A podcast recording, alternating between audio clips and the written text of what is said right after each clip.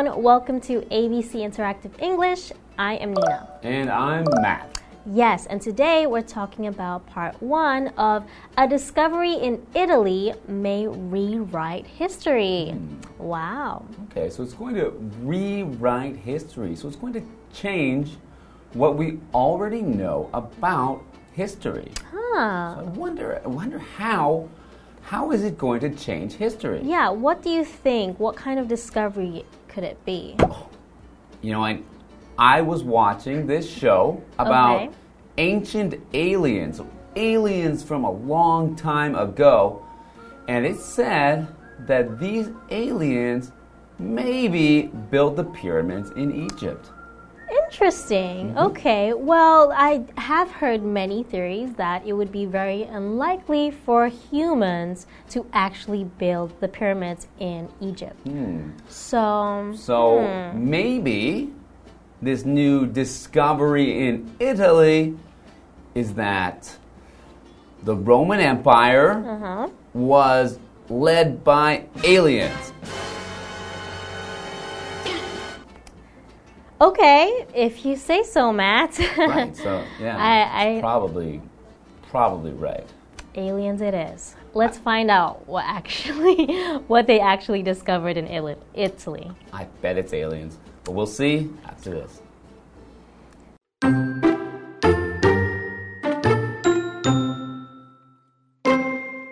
In 2019, scientists discovered an interesting spot in San Cassiano dei Bagni, Italy. They believed it had an ancient system of hot spring baths under the ground, so they started to dig away the earth.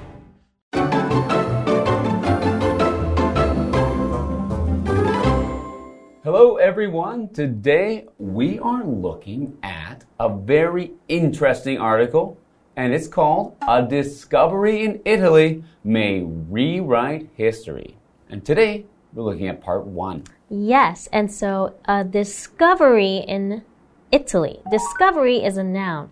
It's when you find something for the first time. Okay, so they obviously found something in Italy for the first time that changed what we thought of history, mm-hmm. right? That's right, they said it rewrites history. Mm. So if we look at the word rewrite, re means to do something again, and write meaning to write.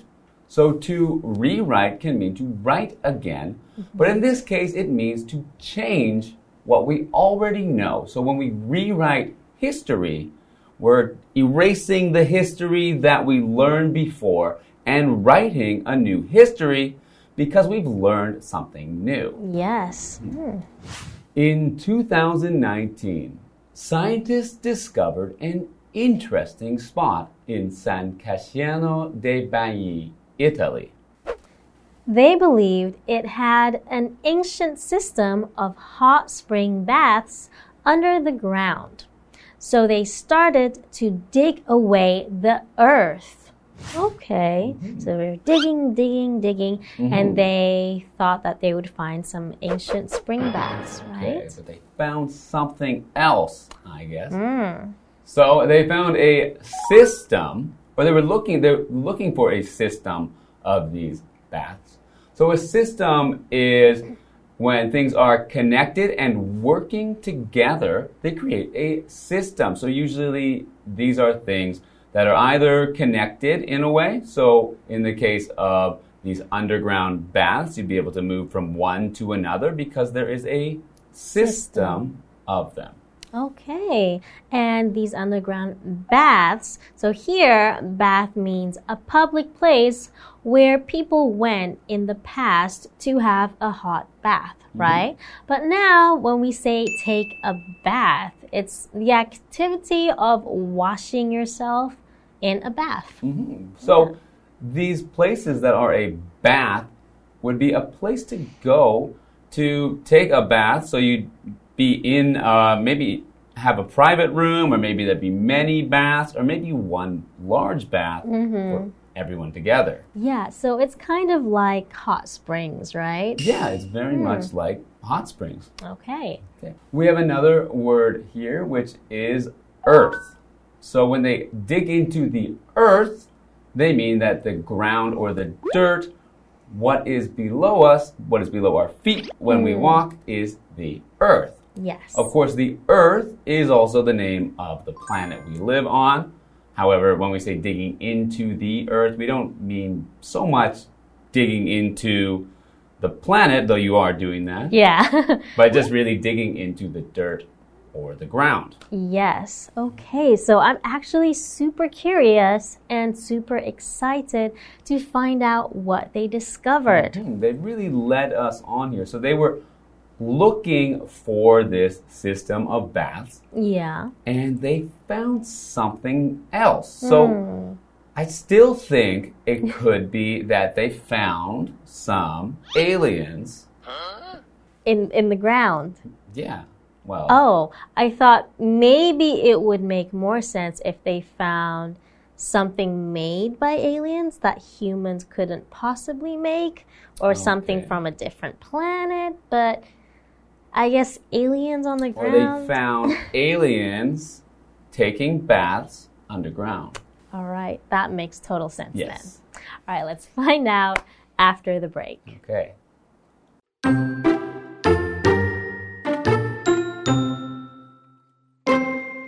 However, they had to pause because of COVID 19. After that, the scientists got back to work.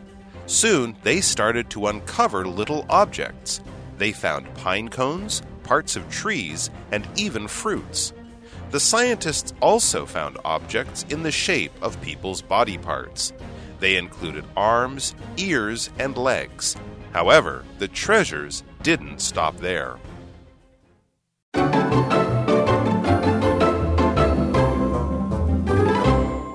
Welcome back. We are learning about a discovery in Italy that rewrites history. Yes. So I wonder what it is that they actually discovered mm-hmm. because Well- they were digging in the ground, right? That's right. We learned that they were looking for a system of underground baths. And so they dug into the ground, and we have yet to learn what it is they actually discovered. All right, let's continue with the article. However, they had to pause because of COVID 19. Okay, so they were digging and digging, but they had to pause. So when you pause, it's to stop doing something for a short time, mm-hmm. right? So, for example, please pause the movie.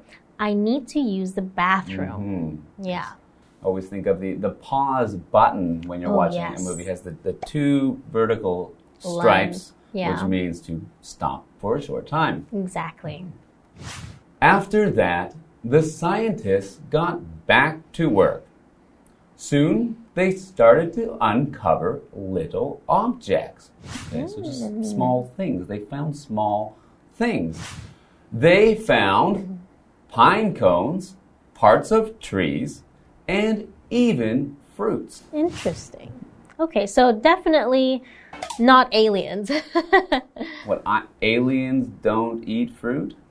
we don't know what they eat, but let's see. So they uncovered small objects. When you uncover something, it's to discover something secret or hidden. Okay, mm-hmm. so when something is covered, mm-hmm. you can't see it, right? So when you uncover it, you're discovering something. Mm-hmm. For example, I uncovered the truth about what happened yesterday. Okay, and this also could just be in the way of removing the dirt that covers the objects. Oh, yes. By taking it off, you're uncovering it, so revealing what's under the dirt. Exactly. Okay. So some of these objects they found were pine cones. Okay. Okay, so a pine cone is a small, somewhat like it's like it's made of wood. It's a part of a pine tree, yeah.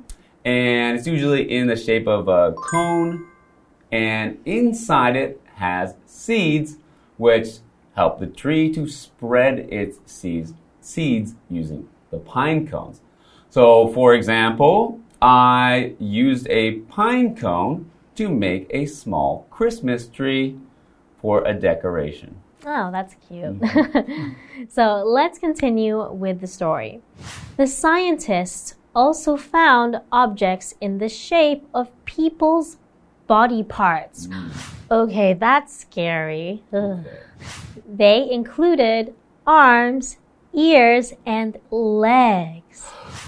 The aliens were making people. Mm, uh, sure. However, the treasures didn't stop there.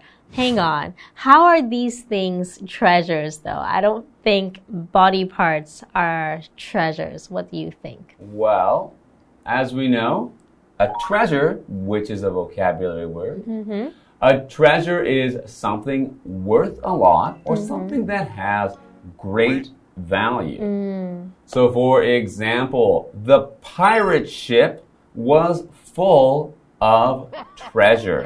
Ooh. Mm, so all the gold that they've taken from others, maybe, all the Yeah. gold and silver and expensive things are the treasure. So are these pine cones fruit body parts? Are these treasure? Treasure? Well, I guess they could be because of how long ago they were from, mm-hmm. and if they were kept well, preserved well, then mm-hmm. maybe they could be worth something. Yeah, I know I I have some old furniture in my house and because it's old, it's worth more money today. So Yeah. it's it's like a treasure. So if maybe these really old body parts are, you know, very expensive now, Yeah. so they are treasure. Okay, they could put them in a museum. Mm-hmm. All right. All right, well, we'll get into part 2 when we see you next time. But it's Yes. bye for now. All right. See you guys. Bye. Bye.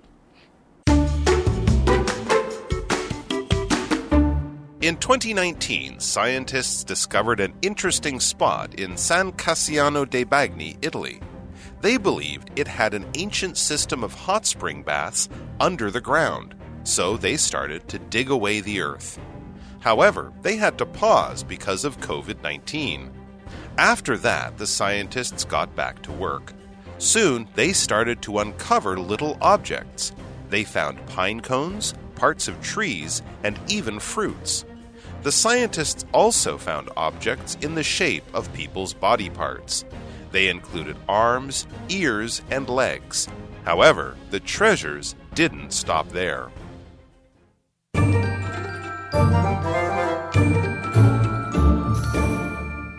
Hi, I'm Tina。我们来看这一课的重点单字。第一个，system，system 名词，系统。The building has a central heating system。这栋大楼有中央暖气系统。Heating 就是暖气。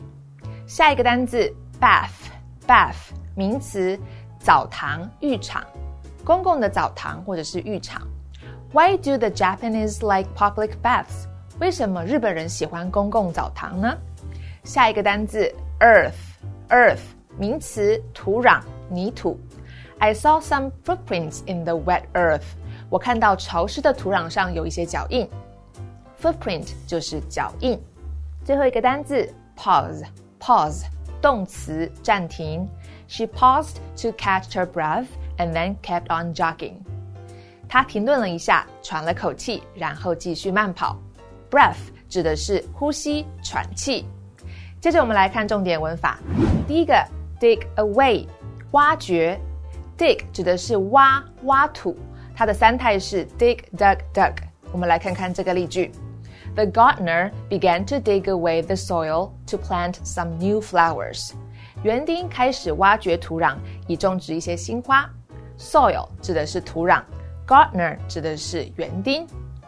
下一个文法，get back to something，回来继续某件事情。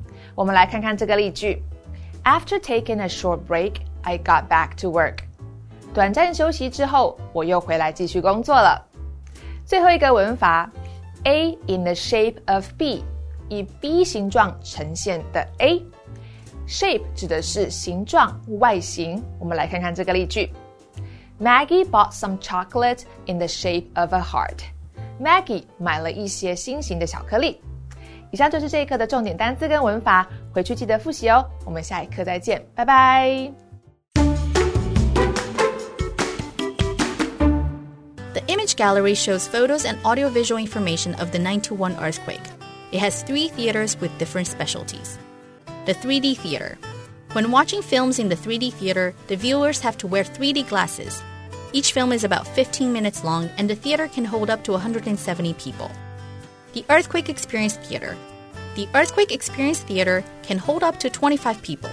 A five minute long video of an earthquake is played while the seating platform rocks just like an earthquake. At the beginning of the video, the viewers see what Guangfu Junior High School looked like before the 91 earthquake. After that, a 40 second long fake earthquake starts. The strength of the fake earthquake is the same as felt at Wufeng during the 91 earthquake. The True Feeling Theater. A projector is used to show a film on the screen. The story of the film centers around a journalist who traveled into the disaster zone after the 91 earthquake and how the victims of the earthquake used love to rebuild their lives.